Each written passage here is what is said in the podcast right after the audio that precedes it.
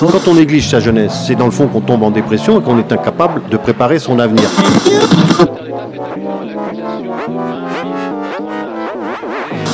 Ça ne veut plus rien dire, lycéens. C'est des merdeux, des cons. Le jeune est tourné vers l'avenir. Mais aujourd'hui, l'avenir ne se tourne plus vers le jeune. Univox, le rendez-vous du monde étudiant sur Radio Campus. Bonjour, bienvenue dans Univox, le rendez-vous hebdomadaire des mouvements jeunes et citoyens propulsés par le réseau Radio Campus France. Les Radio Campus scannent en permanence les initiatives étudiantes et tendent chaque semaine leur micro aux étudiants, citoyens, habitants et activistes des villes et campus de France. Univox, c'est une radiographie bouillonnante et itinérante de l'écosystème étudiant. En partenariat avec AnimaFac et Pépite France, nous avons imaginé Univox Impact, une série spéciale autour des étudiants et étudiantes qui entreprennent. Dans leur localité et auprès du public, ils et elles tentent de porter des projets qui impacteront les territoires et politiques publiques. Univox.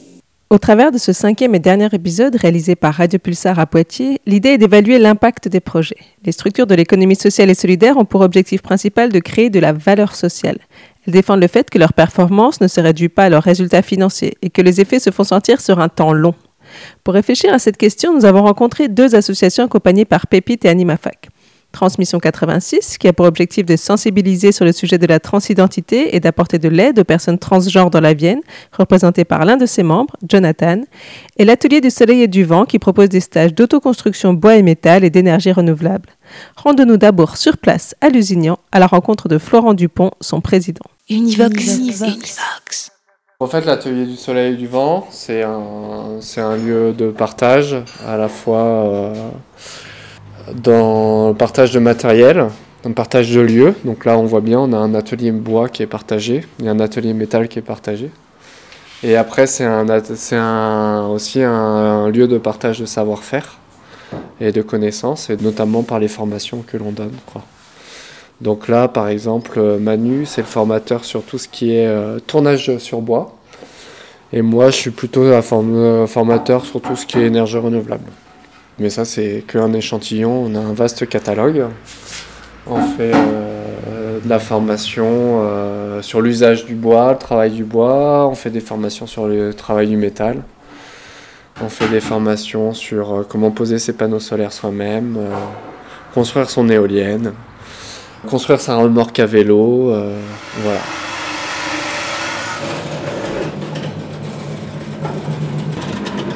Bonjour, moi c'est Manu. Je suis à l'atelier du soleil et du vent depuis un an à peu près. Je suis arrivé là parce que je tourne du bois et que j'avais envie d'apprendre euh, à utiliser les machines à bois pour, pour voilà, bricoler à la maison. Puis je suis un peu en transition professionnelle, donc euh, c'est ça qui m'intéressait.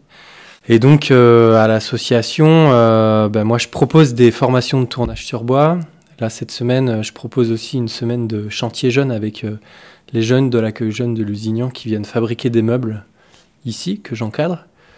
Et puis voilà, je réfléchis avec les copains de l'asso à comment l'association elle est organisée, gérée. Je fais la commission formation aussi avec avec Florent. Voilà, bien actif. Alors là, j'ai rencontré euh, un couple de jeunes qui euh, euh, peignent des figurines et qui ont besoin d'un support pour mettre leur pot de peinture. Donc voilà, je suis en train de faire des trous. 80 trous dans une planche de bois. Si on se balade dans l'atelier, et là on a la deuxième partie de l'atelier qui est l'atelier métal. Il y a tous les équipements nécessaires euh, pour travailler le métal et le bois. Et quand je dis que c'est un lieu de partage, c'est aussi un lieu de partage euh, entre les euh, particuliers et les professionnels, qui n'ont pas forcément les, moyens de s'acheter un atelier tout équipé. Donc c'est un peu un espace de coworking, si on veut utiliser un mot à la mode dans l'artisanat. Alors le lieu il s'est fait petit à petit, l'association elle a 11 ans d'existence. Petit à petit, euh, moi c'est moi qui suis à l'initiative de cette association. Et quand on est arrivé euh, sur Lusignan, euh, on nous a donné ce lieu, prêté ce lieu. Et au fur et à mesure, on l'a aménagé en fonction des, gens qui y sont. C'est un peu comme l'auberge espagnole, c'est en fonction de l'énergie de chacun que le, lieu s'aménage et se, bonifie. Bon, ça, c'est pas une autre réalisation, mais ça, support de formation. Donc, c'est une fausse toiture. Et comme ça, les stagiaires, ils apprennent à vraiment, en, en cas concret, à poser les panneaux sur la toiture. Et comme ça, ils peuvent euh, le répliquer euh, chez eux, quoi, sur leur toiture chez eux. Et toi, tu as été formé comment? Moi, j'ai une formation euh, longue d'ingénieur au départ en énergie renouvelable. Et euh, donc, euh, d'abord aéronautique. J'étais à Lancema à Poitiers, quoi. Mais ça m'intéressait jamais les petits, les avions et encore pire l'armement dans ce genre d'école. Je me suis très vite orienté vers euh, tout ce qui est énergie renouvelable. Et j'ai, euh, du coup, j'ai fait un master européen en énergie renouvelable suite à l'école d'ingénieur. Et après, euh, j'ai travaillé un petit peu en tant qu'ingénieur dans la recherche dans le photovoltaïque, dans l'entreprise Steel qui est sur le campus à Poitiers. Et après, à 30 ans, je me suis dit, il faut que je fasse mon projet perso, sinon je le ferai jamais. Et donc, je me suis engagé à temps complet sur le projet de l'atelier du soleil et du vent pendant plusieurs années, 3-4 ans. Et au bout d'un moment, je voyais que j'arriverais pas à me rémunérer sur cette activité-là parce qu'on était un peu en avance de phase. Euh, Aujourd'hui, on a un salarié à l'atelier Soleil du Vent. C'est pas moi, parce que du coup, j'ai changé de projet entre temps. Et donc, il y a six ans, j'ai passé un CAP en candidat libre de chauffagiste. Et j'ai créé mon entreprise euh, artisanale euh, d'installation de systèmes d'énergie renouvelable. On s'est rendu compte en faisant un bilan de l'atelier, c'est que hum, en fait, euh, beaucoup de stagiaires particuliers qui viennent à nos formations et ben, en- après, on s'engage dans des formations professionnelles pour devenir artisan. Donc moi, je suis le premier. Donc moi, j'ai pas fait une formation professionnelle. J'ai fait un peu en hold-up et je suis passé en candidat libre. Mais euh, sinon, euh, il y a plusieurs menuisiers qui, euh, suite à l'atelier du Soleil et du Vent, ont passé une formation. Et menuisiers et menuisières d'ailleurs ont passé une formation pour devenir menuisier et menuisière et aujourd'hui sont menuisiers et menuisières mais il y a aussi menuisiers métalliques. et du coup, on se rend compte que notre atelier suscite des vocations, en fait. Et, et c'est chouette, on est, on est content de ça. Univox, le rendez-vous du monde étudiant sur Radio Campus. Florent Dupont évoque déjà l'un des premiers impacts de l'atelier du soleil et du vent, susciter des vocations. Mais avant de poursuivre sur cette question, découvrons ensemble Transmission 86 et notre second invité du jour. C'est une association qui est née il y a trois ans à peu près. Et j'étais pas là à ce moment-là. Euh, mais euh, l'idée dès le départ, c'était de faire une association à part et pour les personnes trans, à la fois pour euh, créer du soutien pour ces personnes-là, euh, un soutien moral ou physique, peu importe, et aussi de euh, les soutenir plus indirectement parce qu'on fait aussi beaucoup de sensibilisation. Du coup, on donne des formations, on fait de la sensibilisation sur les réseaux sociaux afin que leur vie soit plus facile aussi. Et depuis la création de l'association, ça s'est pas mal développé et diversifié. Sachant qu'au début, c'était pendant le Covid, donc c'était plutôt euh, restreint les possibilités d'action. Moi, je m'appelle Jonathan et j'ai rejoint l'association il y a deux ans parce que je suis une personne trans et que je souhaitais rencontrer d'autres personnes trans et que c'était une cause qui me tenait à cœur, notamment parce que je suis directement concernée. C'est important pour moi aussi d'aider d'autres personnes que moi qui soit étaient dans la même situation, soit dans des situations parfois euh, pires. Quelles sont les actions que vous avez déjà pu mettre en place Bah, on a accompagné beaucoup de personnes trans euh, ou de personnes en questionnement, ainsi que leurs familles, de pas mal de façons différentes, mais la façon la plus récurrente, c'est euh, une personne en questionnement qui nous envoie un mail ou un message et qui dit euh, au secours, je sais pas ce qui m'arrive. Et donc nous, on dit, bah ne t'inquiète pas, tout va bien. Mais parfois, c'est aussi des soutiens plus euh, redirigés vers des structures ou, euh, ou sortir des personnes de certaines structures, dans certains cas. Donc on a fait ça. On a aussi créé des jeux. On a créé le Transphobie Garou, qui est un loup-garou, mais euh, où les loups, c'est des personnes transphobes.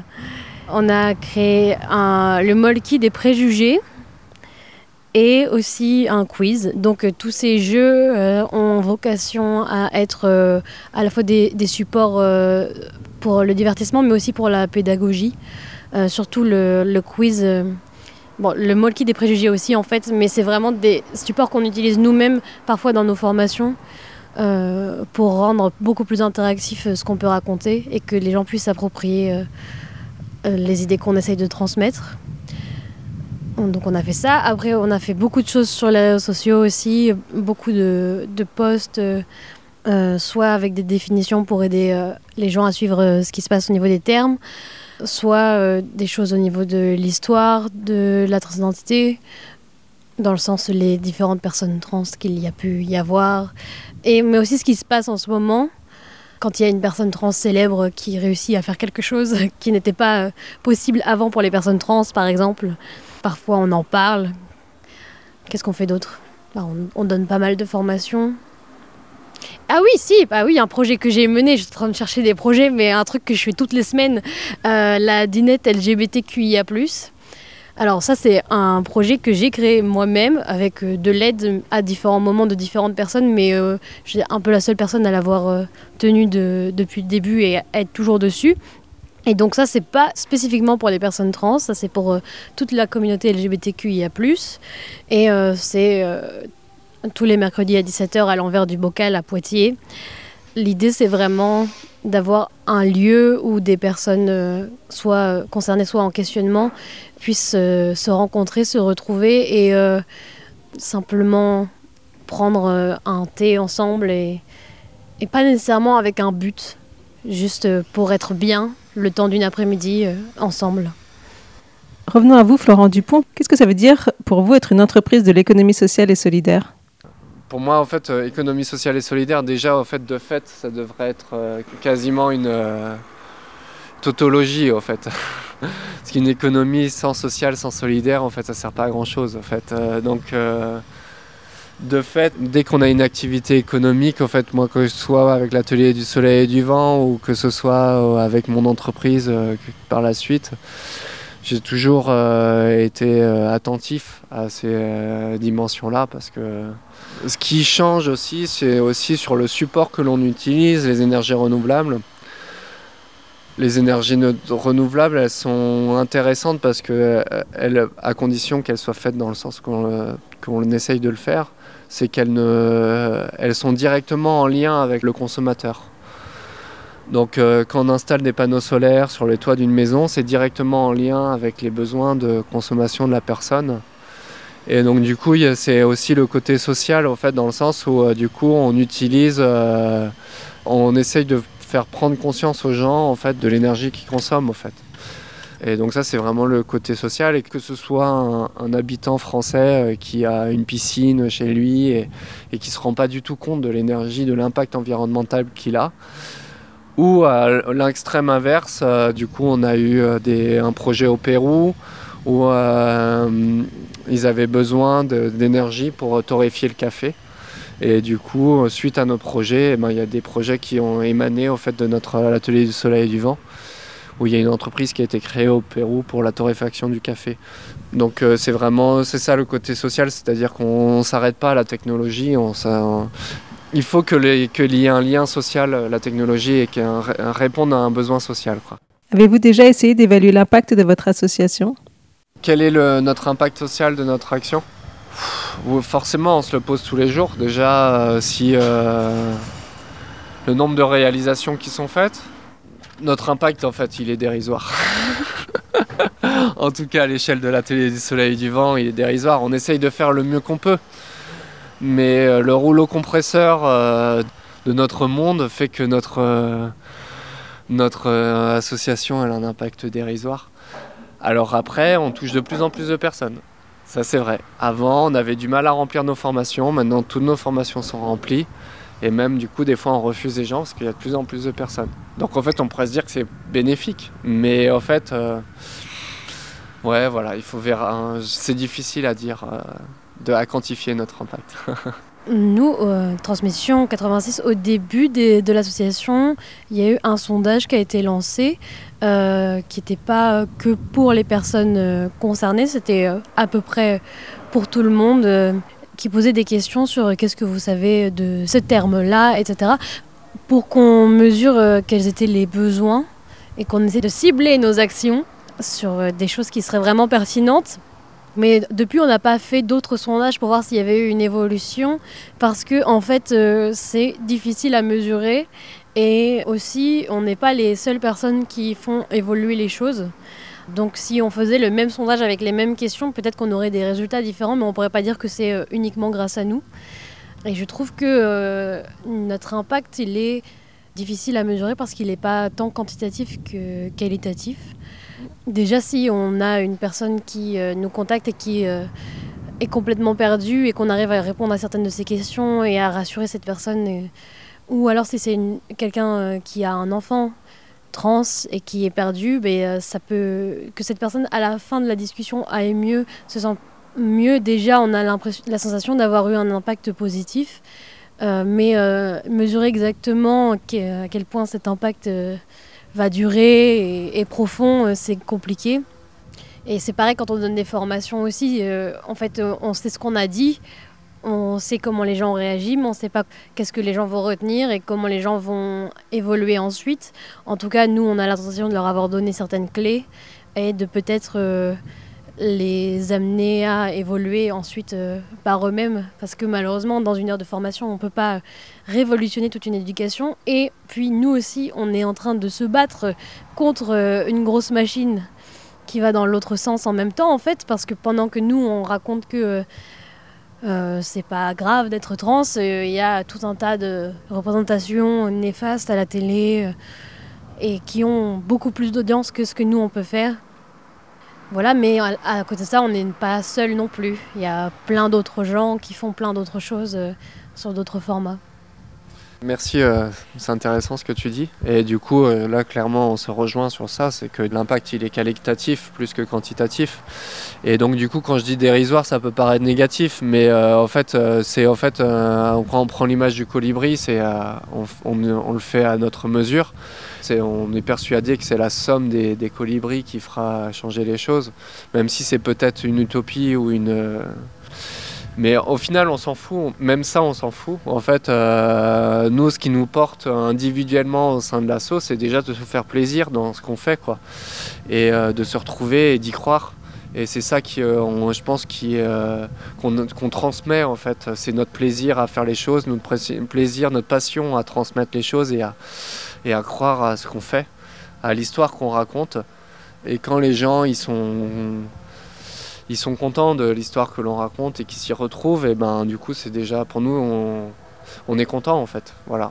Mais donc l'impact il est très difficilement mesurable. Vous avez travaillé sur les termes au début de votre association. Quelle est pour vous aujourd'hui l'urgence? Alors les termes, je ne sais pas si c'est le, plus urgent, que tout le monde soit d'accord sur les mêmes mots. Après, euh, moi ce que je trouve euh, urgent, euh, c'est qu'on laisse les personnes trans tranquilles, qu'on arrête de les tabasser, qu'on arrête de les assassiner, qu'on les laisse tranquilles aussi dans la vie de tous les jours, sans les agresser verbalement. Et puis euh, moi, à titre personnel, je suis pas tant sujet à des choses à cette échelle-là, mais plutôt à des micro-agressions euh, tout le temps. Et euh, donc en fait, peut-être que utiliser tel terme plutôt que tel autre terme ça va pas révolutionner la vie, mais en fait, plus on est renseigné sur ces sujets-là, moins on va euh, faire euh, ce que j'appelle des micro-agressions qui sont très banalisées. Et en fait, euh, moi, ce que je vais vivre comme un moment très violent, les personnes autour de moi qui sont pas concernées et pas éduquées vont avoir aucune idée de ce qui peut être en train de se passer. Qu'est-ce que c'est qu'une micro-agression pour toi? Bah, Ça peut être plein de choses différentes, mais un exemple Parce que moi, j'en sais rien. Je sais pas si ça rentre dans une, dans une micro-agression. Je vais juste donner des exemples des trucs que je peux vivre qui peuvent paraître anodins et que moi me font violence. Une fois dans le bus, euh, il y a un groupe de, de mecs euh, qui sont moqués de moi en m'appelant euh, lesbienne. Alors que je suis pas lesbienne et que si je l'étais, ce serait pas grave. Et euh, bon voilà, personne n'a réagi, moi non plus d'ailleurs, je savais pas trop quoi faire, je suis sortie du bus au bout d'un moment, c'était il y a pas très longtemps ça. Euh, sinon une fois, il y a aussi pas très longtemps, euh, j'étais en terrasse à un bar et il y a quelqu'un qui est venu me parler pour me demander pourquoi j'étais comme j'étais, et de me justifier, et qui m'a dit j'ai plein de questions, alors que moi j'étais vraiment pas venue pour faire un cours. Alors euh, voilà, mais voilà qui je suis. Euh, je, je me suis énervée en fait. Je lui ai dit mais laisse-moi tranquille quoi. Je, t'ai pas donné la permission de me poser des questions intrusives. Un truc qui revient beaucoup dans les trucs de la vie de tous les jours qu'on entend beaucoup, c'est on nous demande ce qu'on a dans le pantalon, Euh, alors que ça se fait pas du tout. Et puis après, euh, un truc évident qui est constant, c'est le mégenrage. C'est euh, quand euh, moi c'est il par exemple et quand on dit elle en parlant de moi, ça me fait vraiment violence. Ça, euh, d'une personne à l'autre, c'est pas la même chose. Il y a des personnes qui vont le vivre différemment. Moi, je sais que j'ai des périodes où c'est très difficile pour moi. J'utilise cette image-là, c'est c'est comme si on balançait un, petit caillou au visage, toujours au même endroit. Alors la première fois, c'est un peu chiant, mais la millième fois, ça fait vraiment mal. Et euh, c'est pour ça que j'ai des périodes où ça, me touche plus que d'autres. Parce que, en fait, euh, même si tu te reprends après, ce que tu as dit là, c'est que tu m'as regardé et que tu as décidé que j'étais une femme, euh, et ça me fait violence parce que je ne suis pas. Bon, alors bien sûr, c'est toujours mieux de s'excuser que de faire que de rien faire mais enfin voilà moi ce que je- j'en profite pour faire une petite parenthèse de si jamais vous mégenrez quelqu'un la meilleure chose à faire c'est de se corriger s'excuser rapidement et de passer à autre chose parce que euh, plus vous parlez plus vous avez de chances de heurter la personne d'autres façons et de dire des choses maladroites. Comment comptez-vous faire évoluer votre action dans les années à venir? Alors, euh, bah, en fait, euh, nous, il y a des choses qui vont continuer parce que ça ne s'arrête pas. Il y a toujours des personnes en questionnement, il y a toujours des familles perdues, il y a toujours des endroits qui ne sont pas formés ou qui ont besoin d'être reformés parce que la première fois, c'était bien, mais c'était peut-être pas suffisant ou il faut faire un rappel, c'est pas les mêmes équipes. Enfin bon, bref. Du coup, il y a des choses qui vont continuer, mais il y a des choses qui vont évoluer aussi. Je sais que, par exemple, un- une chose qui nous tient à cœur et euh, qu'on veut vraiment faire dans le futur, ce serait permettre à des personnes trans d'aller à la piscine. Parce que en fait, aller à la piscine, quand on rentre pas dans la norme, que ce soit d'une façon ou d'une autre, hein, que si on est gros, si on est voilé, peu importe la façon dont on rentre pas dans la norme, c'est compliqué. C'est euh, potentiellement vivre des violences, euh, avoir des questions. Si les vestiaires sont genrés quand on a une personne trans, c'est compliqué. Si jamais visuellement on rentre pas ni dans ce que les gens considèrent être un homme, ni dans ce que les gens considèrent être une femme, potentiellement les gens vont nous rejeter qu'on aille d'un côté ou de l'autre. C'est pour ça que nous, on aimerait créer par exemple des créneaux qui seraient réservés aux personnes trans et éventuellement à leurs alliés. Bon, c'est des choses euh, auxquelles il faut réfléchir sur quel format exactement ça prendrait, mais je sais que c'est une des choses qu'on veut faire dans le futur.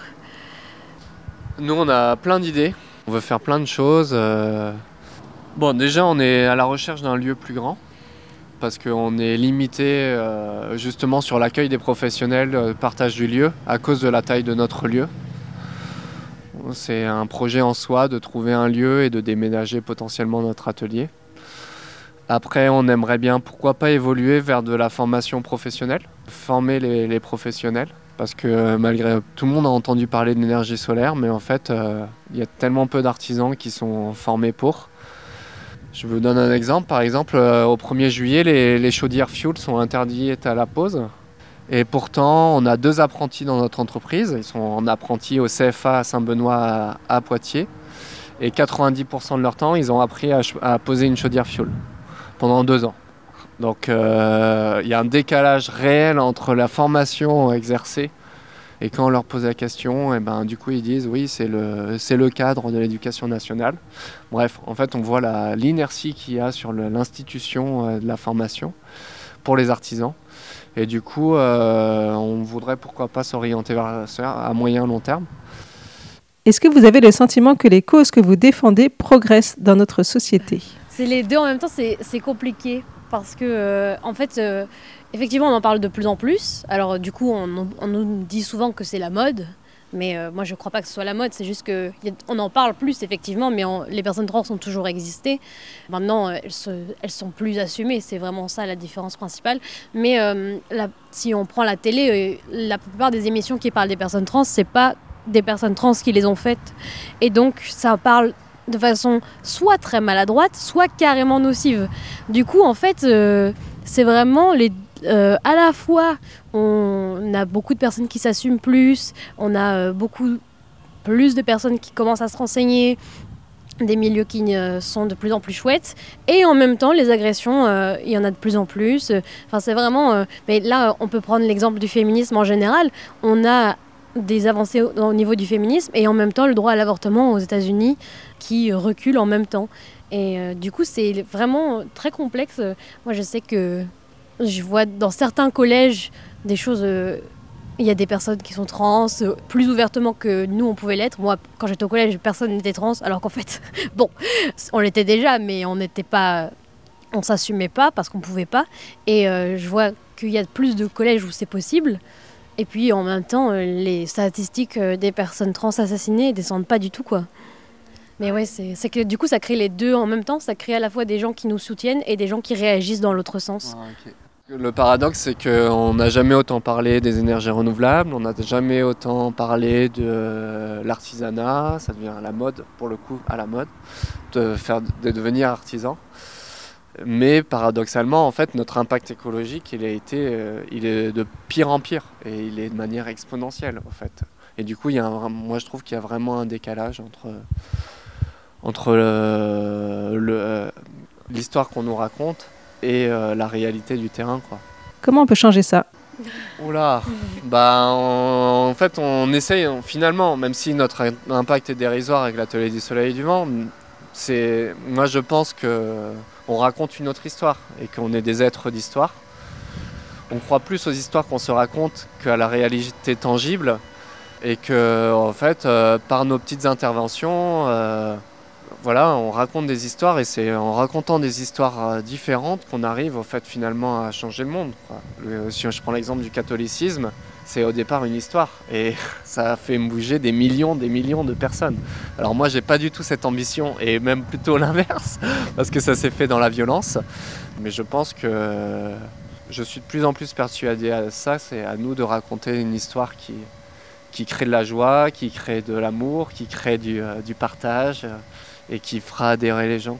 Comment on lutte contre ça euh, En faisant tout ce qu'on fait et puis avec plein d'autres façons aussi, en proposant d'autres discours que les discours majoritaires, en proposant nos propres visions pour que on soit compris et écouté. Univox. Cet épisode spécial d'Univox touche à sa fin. Merci de nous avoir suivis. Merci à Jonathan et Florent d'avoir accepté cette rencontre. Cette série sur l'entrepreneuriat vous a été proposée avec la complicité d'AnimaFac et Pépite France. Et cette émission a été réalisée par Radio Pulsar pour le réseau Radio Campus France. Bonne journée sur nos ondes.